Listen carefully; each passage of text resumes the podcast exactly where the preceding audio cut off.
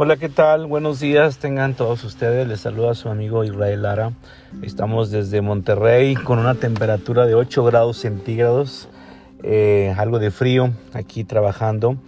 Y bueno, pues es un gusto poder estar una vez más en, en la radio, en estas frecuencias y en estas plataformas hacia donde se dirija, especialmente para los hermanos que están en Tennessee, Alabama y Georgia Esperamos que sea de bendición esta palabra, como también para Nicaragua, Argentina, España y para donde se va todo el mundo.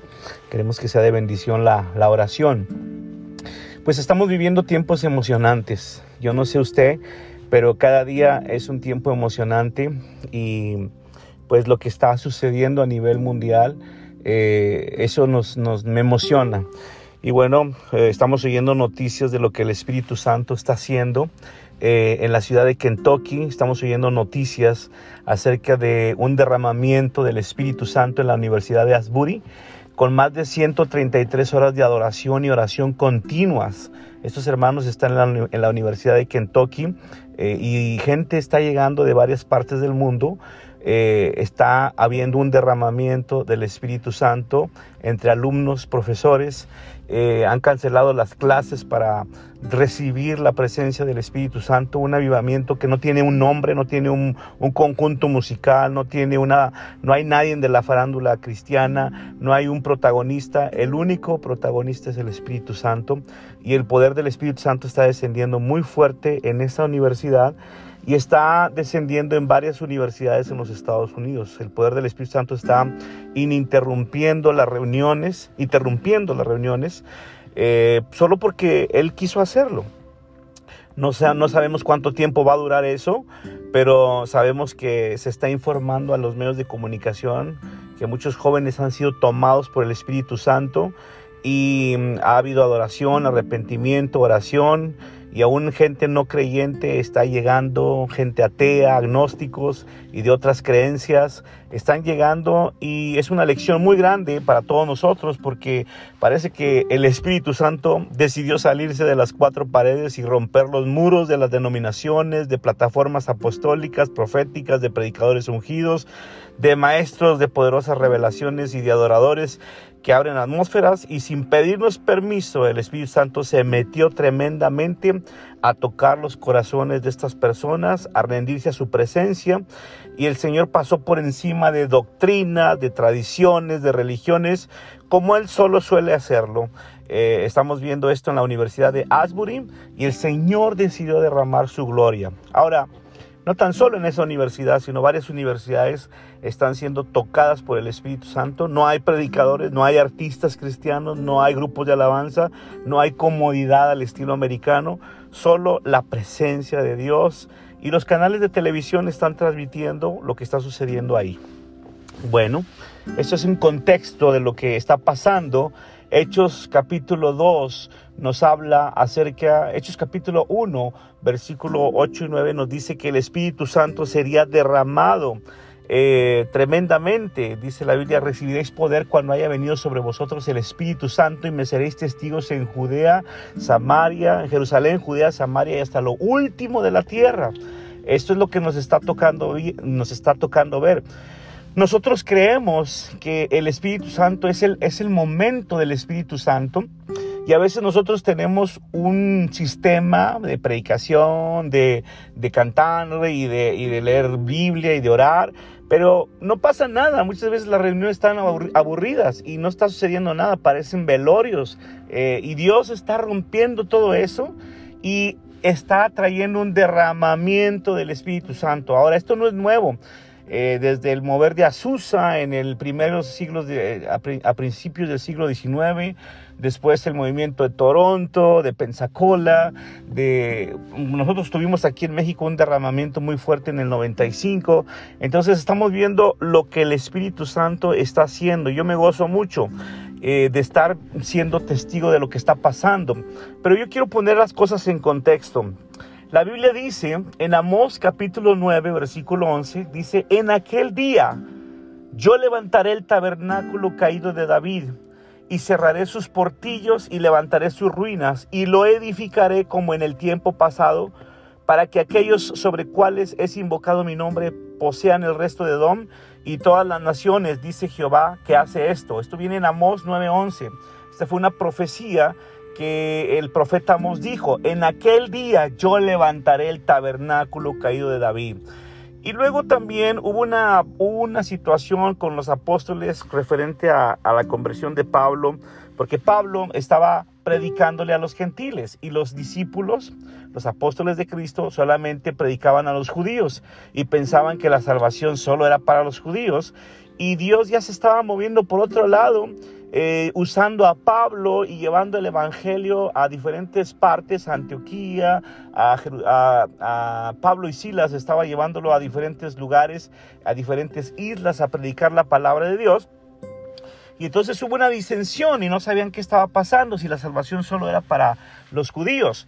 Y entonces se levanta Santiago y dice esto en Hechos capítulo 15 del 15 al 18. Y con esto concuerdan las palabras de los profetas, como está escrito. Después de esto volveré y reedificaré el tabernáculo de David, que está caído, y repararé las ruinas, y yo lo volveré a levantar, para que el resto de los hombres busque al Señor y todos los gentiles sobre el cual es invocado mi nombre, dice el Señor, para hacer conocer todo esto desde los tiempos antiguos. Estamos viendo una profecía en Amón 9:11 de restaurar el tabernáculo caído de David y estamos viendo Hechos 15 del Hechos 15 15 al 18 que está diciendo que Dios va a reparar el tabernáculo caído de David.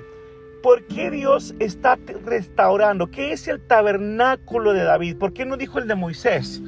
Acuérdese usted que Dios quería morar con el pueblo de Israel. Se perdió la relación con Dios en Adán y Eva y el pueblo de Israel vagó por el desierto y Dios pidió un tabernáculo, una morada, porque Él quería tener comunicación con el hombre, porque se perdió esto en el, en el, Edén. Entonces Dios mandó edificar un tabernáculo con ciertas medidas, pero había mucho ritual, había mucha, mucha sacrificio de animales. Dios había, así lo había pedido en el tiempo de Moisés. Eh, pero aquí en esta profecía no se está pidiendo o no se está diciendo que será reedificado el tabernáculo de Moisés. Se está diciendo que es el tabernáculo de David. El tabernáculo de David es un tremendo tiempo que podemos entender nosotros, un, concepto muy tremendo que debemos entender nosotros. Este tabernáculo, recuerde usted que el tabernáculo de, de, Moisés tenía tres partes, atrio, lugar santo y lugar santísimo, y había derramamiento de sangre, y en el atrio había donde se limpiaban las manos los sacerdotes, en el lugar santo estaba el candelabro, estaba el incienso y estaba la mesa de los doce panes representando a la tribu de Israel, y en el lugar santísimo estaba el arca del pacto. En el arca del pacto, en ese lugar santísimo, estaba la misma presencia de Dios, la gloria Shekinah de Dios. O sea, la, la, había truenos, relámpagos, era tremenda la presencia de Dios porque había una columna de fuego en la noche y una nube en el día que los protegía del sol y que los iba dirigiendo, pero esa nube se establecía, se posaba sobre el tabernáculo que Dios había pedido y específicamente sobre el lugar santísimo. En el lugar santísimo se derramaba la sangre inocente del corderito que se pedía y entonces había un intercambio de culpa. Ahora ya estaban sin pecado, si habían obedecido la ley 100%, entonces eh, el sacerdote ofrecía dos sacrificios, uno por ellos y uno por el pueblo, una vez al año, y entonces cuando se derramaba sangre, era expiado el pueblo. Y dice la Biblia que en el arca del pacto era un mueble de oro con dos querubines y dentro del arca del pacto, de ese mueble de oro, estaba lo que es las tablas de la ley escrita por el dedo de Dios, estaba la vara de Aarón y estaba una prueba del maná. El maná significa que es esto, es, es algo, era la comida que Dios les daba al pueblo de Israel.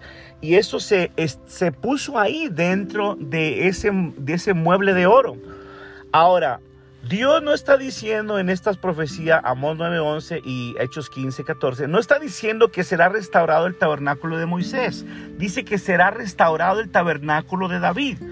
David obviamente entendió porque se habían robado el arca se habían robado el arca los filisteos y David trajo el arca a Jerusalén Y dice la Biblia que David eh, traía una adoración con los levitas, estableció e instituyó 24 mil cantantes, 288 cantantes y 24 mil que estuvieran al servicio de Dios. En Primera de Crónicas capítulo 23 nos dice toda la música que estaba alrededor del tabernáculo de David. Esto no estaba en el de Moisés. En el de Moisés había ceremonia, había sacrificios, era algo muy de ritual, muy silencioso, muy ceremonioso. Pero en el tabernáculo de David no. David no tenía atrio, David no tenía lugar santo. David solo trajo el arca del pacto con música. Hubo un hombre, un primo de David que se llamaba Obededom, que quiso tocar el arca del pacto y cayó muerto inmediatamente porque él no era capacitado para tener el arca del pacto. El que, los que tenían que llevar el arca del pacto eran los levitas. Entonces dice la Biblia que estos cuates estaban eh, llevando el arca del pacto y David empezó a danzar alrededor del arca del pacto y a adorar a Dios. Mical lo vio su esposa y Mical lo criticó y dijo, estás tonto, ¿por qué te estás desnudando? ¿Por qué te estás quitando tus ropas reales? Y dice la Biblia que quedó estéril Mical por estar criticando la presencia de Dios en David, porque David estaba adorando a Dios. Y dice la Biblia que, que David podía adorar a Dios en su presencia, en el arca del pacto y no caer muerto. Acuérdense que en el lugar santísimo, cuando entraba el sacerdote, caían muertos inmediatamente si estaban mal delante de Dios. Tenían que ofrecer expiación. ¿Por qué David no caía muerto? Porque David sí estaba ahí danzando en la presencia de Dios. Él estableció una, una carpa y puso ahí el arca del pacto y podía adorar y alabar a Dios con 24 mil personas adorando y cantando y danzando en la presencia de Dios. Y era tal, era tanta la presencia de Dios que cayeron todos de, de rodillas. Era tan espesa la presencia de Dios que cayeron de rodillas todos. Dice Primera de Crónicas capítulo 23 que descendió la gloria de Dios tan fuerte. Entonces, ¿qué está tratando de decir esta profecía? En los postreros tiempos derramaré mi espíritu, dice la Biblia, y restauraré. Dice, en los postreros tiempos restauraré el tabernáculo caído de David. ¿Qué es lo que estamos viviendo hoy? Jesucristo ha restaurado el arca del pacto en nuestro corazón. Jesucristo es nuestra arca. ¿Por qué? Porque Él vea todos los conceptos del tabernáculo de Moisés y Jesucristo los cumplió. Fue observado tres días y tres años y medio, como el cordero fue observado. Jesucristo fue puesto en un madero, como el cordero fue puesto en un madero. Jesucristo fue matado en la cruz del Calvario, como el corderito fue matado. Y en la cruz del Calvario fueron espiados mis pecados. Y Jesucristo me mete al lugar santísimo por su sangre preciosa. ¡Wow! ¡Qué tremendo! La mismísima gloria de Dios, la gloria chequina de Dios, ahora está en nuestro corazón. El arca del pacto ha sido restaurado en la cruz del Calvario. No solamente quiere decir que es para Israel el pueblo de Dios, sino ahora el Israel somos nosotros los que nacimos de nuevo, somos el Israel espiritual y todos estamos involucrados en impacto con Dios. ¿Por qué? Porque dice la Biblia, dice la Biblia que más a todos los que le recibieron les dio potestad de ser llamados hijos de Dios. Juan capítulo 1 versículo 12. Mire, es tanta la explicación que quisiera dar que no tengo suficiente tiempo para decirle, pero Jesucristo restauró la vara de Aarón. ¿Qué significa la vara de Aarón? La autoridad de Dios en nuestra vida. Jesucristo restauró las tablas de la ley. ¿Qué significan las tablas de la ley? La naturaleza de Dios dentro de nosotros, su sangre preciosa. Jesucristo restauró el maná. ¿Qué significa el maná? La provisión sobrenatural de Dios en nuestra vida. ¡Wow! La provisión sobrenatural de Dios. Entonces, a mí no me sorprende lo que está pasando en la Universidad de Hasbury, porque ellos apenas lo han comprendido y gloria a Dios que está viendo ese derramamiento. Pero nosotros acá estamos gozándonos, obviamente no están las 24 horas como quisiéramos que estuviera, pero nosotros no queremos un avivamiento que dure un año o dos, como las estadísticas hablan de los avivamientos. Nosotros queremos una reforma de pensamiento para que el avivamiento dure 365 días del año en nuestra vida personal y tengamos la morada permanente de Dios todos los días, 24 horas, 7 días a la semana. Con todo respeto, yo no necesito ir a la Universidad de Hasbury a, sentir la presencia de Dios. Gloria a Dios que se está moviendo ahí. Qué bueno que les está cayendo el, el 20 a los gringos y a las personas que están ahí. Pero Cristo nos abrió el cielo en la cruz del Calvario para recibir su Espíritu Santo, para hacer la morada de Dios permanente. Para avivamiento no es una llamarada de petate. Avivamiento es arrepentimiento. Avivamiento es que la presencia de Dios esté sanando gente, restaurando al caído, levantando a la viuda, al pobre, al huérfano. Avivamiento es que tú y yo dejemos de ser domingueros y de, los miércoles. Avivamiento es que no te ande diciendo, levántate hermano, ponte a orar, levántate hermano, ándale, ven con nosotros. Avivamiento es la morada de Dios permanente. ¡Wow! Es el tabernáculo de Dios, es el entendimiento, es una reforma de pensamiento. Nosotros vamos por una reforma de pensamiento, no vamos por un, un año o dos años o tres años de avivamiento, como el de Azusa, como el de Pensacola, como el de Toronto, como el de México en el 95. No, no, no. Gloria a Dios que los esté tocando ahí. Pero queremos que en cada reunión lo normal debe ser que la presencia de Dios se mueva, no que esté un velorio en la iglesia. Voy a iglesias a predicar y parece un velorio. Cristo no murió y se quedó crucificado. No, Cristo resucitó y está sentado a la diestra de Dios Padre y estoy juntamente sentado yo con Cristo. Dice la Biblia, con Cristo estoy justamente crucificado. Ya no vivo yo, más Cristo vive en mí.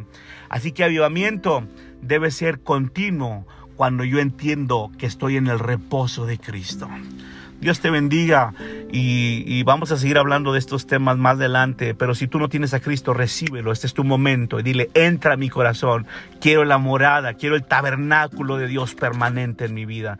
Y si eres cristiano y no está pasando nada en tu vida, pues cuestionate un poquito si verdaderamente lo eres, porque debe haber frutos, debe haber avivamiento diario, debe haber una búsqueda continua de la presencia de Dios. Dios te bendiga. Gloria a Dios, gracias, Pastor Israel.